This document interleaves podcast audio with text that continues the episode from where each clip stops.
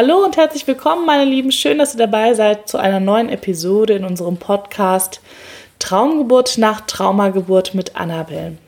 Dieser Podcast begleitet dich in der Folgeschwangerschaft nach traumatischen Geburten. Und ich freue mich sehr auf diese Episode, die ich zusammen mit meinem Mann Sven halten werde, wo es um die Väter geht. Die vergessenen Väter, die ja ebenfalls häufig bei der Geburt dabei waren und auch traumatisiert sein können. Ich wünsche euch ganz viel Inspiration und Aha-Momente. Viel Spaß!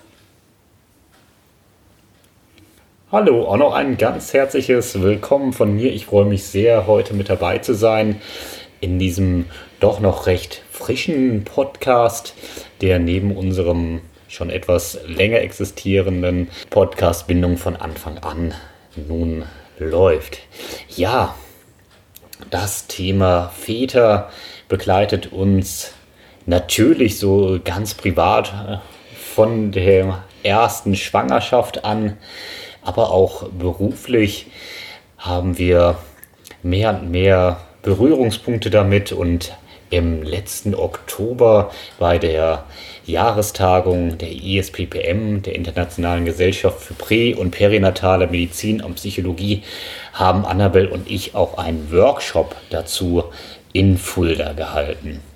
Und wir möchten euch einmal mitnehmen auf die Reise zu den Vätern und was die Väter so beschäftigt und vielleicht an welchen Stellen Väter noch mehr abgeholt werden könnten, dürften. Das Thema in dem Workshop war Väter nach emotional belastenden Geburten und was sie brauchen und überhaupt haben Väter überhaupt ein Geburtstrauma? Das war die Frage, weil man eben ja jetzt weiß, okay, ganz lange war das Baby im Fokus, also Babys nach Geburtstrauma. Dann rückten die Mütter in den Fokus. Oh ja, Mütter, Mütter haben auch Geburtstrauma. Und jetzt ist so langsam der Ruf wird immer lauter. Ja, aber was ist denn mit dem Vater? Und ich sage immer klar, der Vater ist ja Teil des Systems und heute ist es selbstverständlich, dass er mit bei der Geburt dabei ist. Genauso müssten wir auch fragen, was ist mit den Geburtshelfern, mit den Ärzten. Auch die erleben diese Geburten oder die vollziehen sie vielleicht sogar in dem Glauben, das sei normal und ähm, ja, haben vielleicht selber danach Ängste oder Probleme.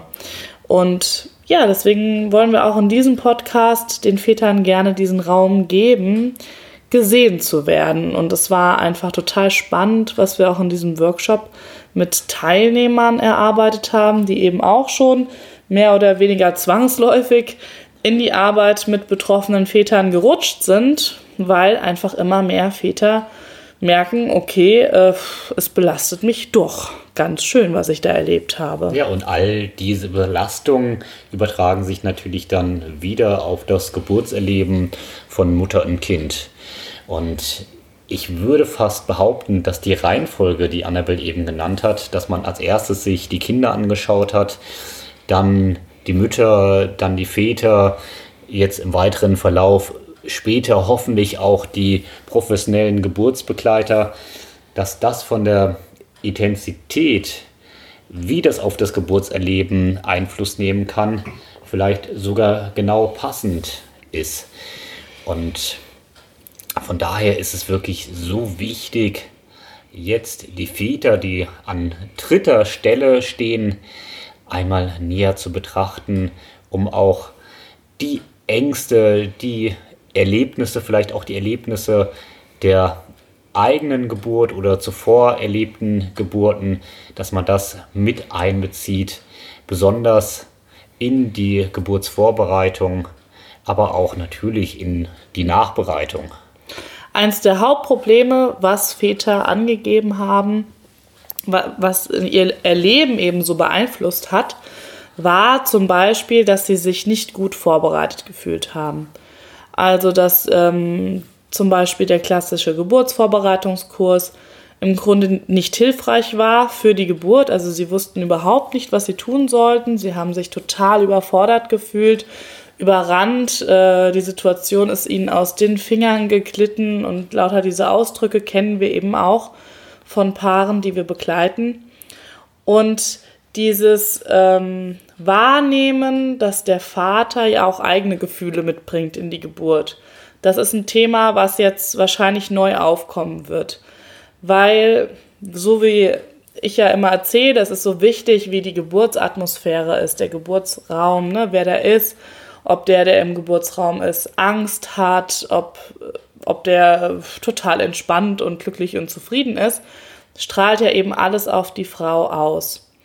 Und man kann sich eben vorstellen, ein Vater, der jetzt Vater wird, ob jetzt zum ersten, zweiten oder dritten Mal, ist erstmal egal, ähm, kann ja genauso viele Unsicherheiten und Ängste mitbringen, wie eine junge Hebamme, wie ein Assistenzarzt, also ganz egal. Und wenn diese Gefühle vorher gar nicht ernst genommen wurden, sondern der Vater, gut, der ist sozusagen als Beiwerk eben dabei. So, das ist ja auch in den Kursen häufig. Es gibt dann Gehört mal. Gehört dazu, muss ja auch dabei sein, ist so die landläufige Meinung. Genau. Ein Vater, der nicht bei der Geburt dabei ist, ist ein Weichei. Haben wir schon des Öfteren gehört. Ich glaube, wir beide würden dem so nicht zustimmen, sondern eher sagen, wenn ein Vater nicht dabei sein möchte, aus welchen Gründen auch immer. Die darf man natürlich im Vorfeld aufarbeiten. Falls man das nicht schafft oder auch nicht möchte, ist es auch besser, wenn der Vater dann ernst genommen wird und dass alle akzeptieren, dass er nicht dabei ist, sondern dann vielleicht eher die beste Freundin der werdenden Mutter oder die Oma oder oder, oder. Ja, also den Vater einfach nur als Geburtsbegleiter zu sehen und ihn auch vielleicht so auszubilden. Auch das ist ja immer die Hoffnung. Ich kenne es ja selber aus dem Hypnobirthing, wo ich Kursleiterin zu bin der, und wir es auch selber so ähm, gemacht haben. Ne? Der Partner wird ähm, ausgebildet als Geburtsbegleiter, was auch total hilfreich ist für ihn, für die Frau. Aber man muss eben noch ein Stück weit tiefer gehen, weil eben auch die Väter sind ja mal geboren worden. Und so wie ich die Frauen immer bitte mal hinzuhören, wie war denn ihre eigene Geburtsgeschichte, macht es das auch, äh, ist es eben auch sinnvoll, beim Vater hinzuschauen.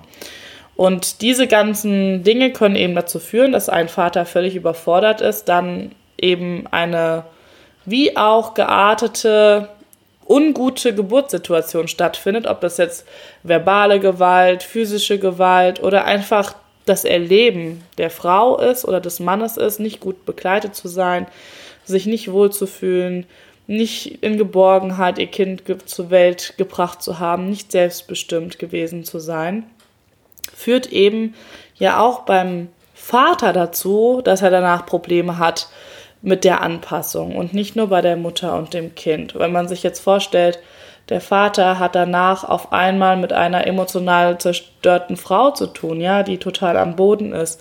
Die weint nur noch, vielleicht versteht er das auch gar nicht, weil vielleicht wurde es eben ein Notkaiserschnitt, weil wirklich irgendwas notwendig, weil es notwendig war und er denkt, ach Gott sei Dank und ist einfach nur erleichtert und glücklich, dass beide leben.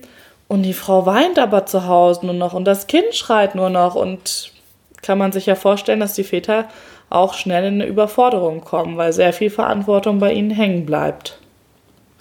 Und die Väter sich ja auch in der Verantwortung, ähm, die sie hatten, nicht entsprechend ähm, stark gefühlt haben oder anders ausgedrückt, sie konnten ihre Frau ihre Partnerin, ihr Kind nicht so beschützen, wie sie das wollten. Und das ist dann wiederum ja auch eine Verletzung des Vaters in seinem eigenen Bild, in seiner Selbstwahrnehmung, aber auch in der Fremdwahrnehmung. Ja, und da ist mir auch ganz frisch so ein Satz hängen geblieben von so einem Papa, der sagte, im Grunde saß ich da und wusste nicht, gehe ich jetzt mit einer Person nach Hause, mit zweien oder mit keinem aus dem Krankenhaus, ne? Und der einfach überhaupt nicht informiert wurde wie es Mutter und Kind geht. Und ja. das ist natürlich. Das ist ja ohnehin nochmal ein ganz großes Thema. Einfach die Informationen. Die Informationen von der Mutter, aber auch vom Vater. Ist halt leider häufig so, dass in Kliniken dann anderes Denken ist oder nicht ausreichend Zeit, zu wenig Ressourcen. Ja. Genau, und wir haben einfach geschaut, Was gibt es denn jetzt für Väter, was für die hilfreich ist? Weil wir immer sagen, ähm, oder das ist so unsere Herangehensweise, nicht was jetzt für die Mutter hilfreich ist, muss für den Vater hilfreich sein. Ne? Die Frau will vielleicht noch mal zehnmal drüber sprechen über das, was sie erlebt hat. Der Mann will das vielleicht nicht einmal und der will das vielleicht auch nicht hören, weil das vielleicht ganz viel blöde, blöde Gefühle mit ihm macht. Und da kommen wir dann schon wieder in diese Paarkrise, ne? wo viele Paare merken, okay, ähm, die Frau denkt, warum, will er, warum versteht er das nicht, ähm, fühlt sich vielleicht abgewiesen. Der Mann fühlt sich vielleicht abgewertet, weil er das Gefühl hat, ähm, sie macht ihm Vorwürfe, dass er sie vielleicht nicht genug beschützt hat oder, oder. Auf körperlicher Ebene, das war was, was alle Beteiligten dort gesagt haben, die Sexualität, die leidet stark darunter. Das ist was, worüber man sprechen muss. Es darf kein Tabuthema sein. Ja, und auch nach einer natürlichen Geburt, wenn die Frau gerissen ist oder wenn die gerade ein Kind geboren hat, steht Sexualität vielleicht nicht an erster Stelle. Das kann total unterschiedlich sein von Paar zu Paar, von Frau zu Frau. Und die Aber Sexualität verändert sich ja auch. Ich meine, da kam ein Kind durch, und das ist dann im, im Erleben, im Kopf, aber auch was tatsächlich real passiert, ist es ja auch anders im, als im Vergleich zu vorher. Es reguliert sich dann über die Zeit natürlich, aber ich denke, dass das sind ganz viele Dinge, über die einfach auch gesprochen werden darf. Das ist völlig natürlich und das ist auch in Ordnung wenn die beiden Partner sagen, hm, naja, also irgendwie im Moment passt es nicht so gut. Ja, oder die Frau zum Beispiel nach einem Gewalterleben nicht berührt werden möchte und der Partner das gar nicht versteht, ja, weil er war ja die ganze Zeit mit im Raum und das sind so ganz schwierige Themen, an die sich so ein Paar wieder ranpirschen muss. Und wir haben uns gefragt, gut, wie kann man jetzt diesen Vätern helfen? Was wir alle gemerkt haben, eben auch in diesem größeren Kreis ist, dass ähm, es noch sehr wenig Aufklärung für Väter gibt. Also sowas, wie wir jetzt hier gerade machen oder andere Aktionen sind noch sehr spärlich. Also Väter denken häufig, noch viel mehr als die Mütter, okay, das war halt jetzt so, jetzt muss ich gucken, wie ich klarkomme. Oder, oh ja, Geburt ist so weil der Vater danach aus, aus dem Gesundheitssystem im Grunde draußen ist. Die Frau, die geht ja noch, die hat ihre Nachsorgehebamme, die geht noch zum Gynäkologen danach, die hat noch mehr Ansprechpartner. Aber die Väter stehen völlig alleingelassen da. Ja, wer ist denn Ansprechpartner für den Vater danach? Im besten Fall vielleicht ein guter Freund, der ebenfalls Vater ist. Aber unter Umständen will der auch nicht darüber sprechen, weil macht man ja nicht so, ist kein Männerthema, ist schon wirklich eine Herausforderung. Und ganz positiv herausheben können wir an der Stelle die Aktion Erzählcafé. Da war im Mai letzten Jahres, jetzt haben wir ja schon 2020, also 2019, hat erstmals speziell für Väter ein Erzählcafé stattgefunden. Und ich glaube, das ist wirklich eine tolle Möglichkeit, dass Väter untereinander, aber auch zusammen mit Frauen sich einmal die Zeit nehmen, speziell über die Erfahrung rund um die Geburt von Vätern zu sprechen. Dass ja. man dem einfach einen Raum gibt, einen Rahmen. Das waren nur Väter tatsächlich. Und man konnte das auch nachlesen auf der Internetseite.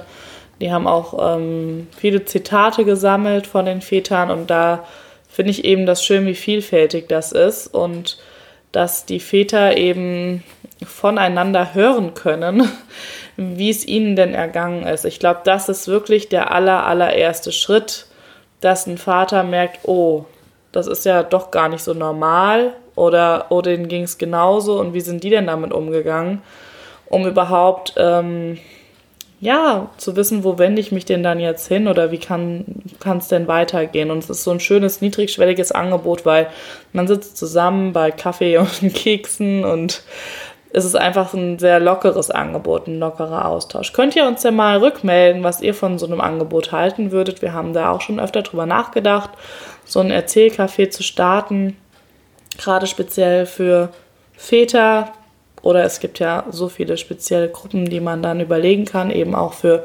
Paare nach traumatisierten ähm, Geburten, weil in der erneuten Schwangerschaft, genau, dann stehen ja wieder andere Themen an als bei Erstgebärenden. Ja, genau. Kommentiert es einfach, falls ihr uns jetzt auf YouTube hört, einfach unten in die Kommentare oder auf der Webseite podcasts.nestkinder.de. Da könnt ihr auch unter jeder Episode kommentieren oder einfach eine E-Mail schreiben, info at nestkinder. Und würde mich echt total interessieren.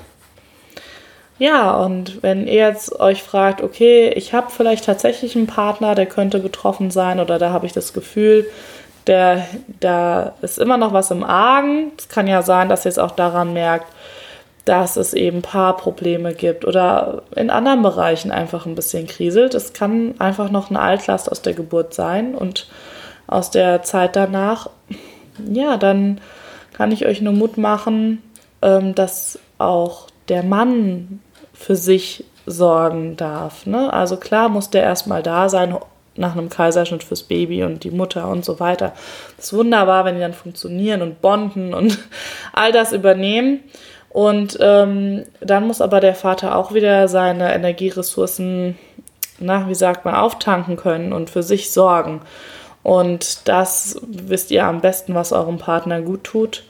Und das eben auch wieder wertschätzen und einfach auch ähm, die Möglichkeit eröffnen, dass wenn da Bedarf besteht, und wie gesagt, bei Männern ist das nicht unbedingt das Reden, sondern das kann einfach auch ähm, ganz in einer anderen Form stattfinden. Da müsst ihr einfach mal mit eurem Mann sprechen. Gemeinsam am Lagerfeuer sitzen in einer Flasche Bier. Ja, genau. Ich habe gerade überlegt, wie ich die Überleitung hinkriege, weil ich Oder sage. in den Wald gehen, gemeinsam Baum fällen. Ja, also manchmal Männer können das vielleicht auch körperlich besser abbauen über Bewegung, Sport. Also einfach, dass ihr merkt, ähm, wie er auch wieder zu Kräften kommt, das verdauen kann auf seine Art, um dann wieder enger zusammenzuwachsen. Ja. Und so viel erstmal heute dazu. Ich würde sagen, das reicht für eine Episode. Genau, wir bleiben auf jeden Fall an dem Thema dran. Das Thema wird uns in kommenden Episoden immer mal wieder begleiten. Und wir freuen uns einfach, wenn ihr uns Rückmeldung gibt, was ihr denkt, wenn ihr da vielleicht auch noch spezielle Fragen zu habt. Lasst es uns wissen. Gut, dann wünschen wir euch jetzt noch eine ganz schöne Zeit und sagen bis bald. Bis bald. Tschüss. Ciao.